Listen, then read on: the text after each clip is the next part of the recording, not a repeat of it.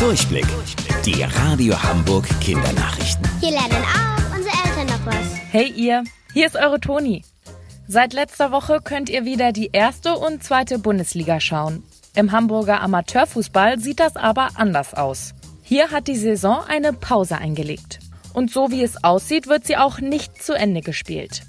Der Hamburger Fußballverband hat diese Woche seine Vereine abstimmen lassen, ob sie die Saison noch weiterspielen wollen oder nicht. Das Ergebnis? Ganze 165 Clubs haben dagegen gestimmt.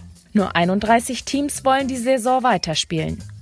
Am 22. Juni gibt es dann das endgültige Ergebnis, ob weitergespielt wird. Da findet dann eine Versammlung des Hamburger Fußballverbandes statt, auf der das entschieden wird. Sollte die Saison für die Hamburger Amateurvereine abgebrochen werden, wird es wohl nur Aufsteiger, aber keine Absteiger geben. Da haben manche Vereine bestimmt Glück gehabt. Wir hatten schon richtig viel Sonne dieses Jahr. Bei vielen Menschen seht ihr dann so kleine Punkte im Gesicht. Diese Punkte heißen Sommersprossen.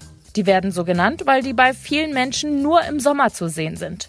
Im Winter verblassen die meistens. Eigentlich sind Sommersprossen ein Fehler in eurem Körper. Aber keine Angst, sie sind nicht gefährlich. Der Farbstoff in eurer Haut, der euch zum Beispiel auch braun werden lässt, kann sich nicht richtig verteilen und sammelt sich an einer Stelle.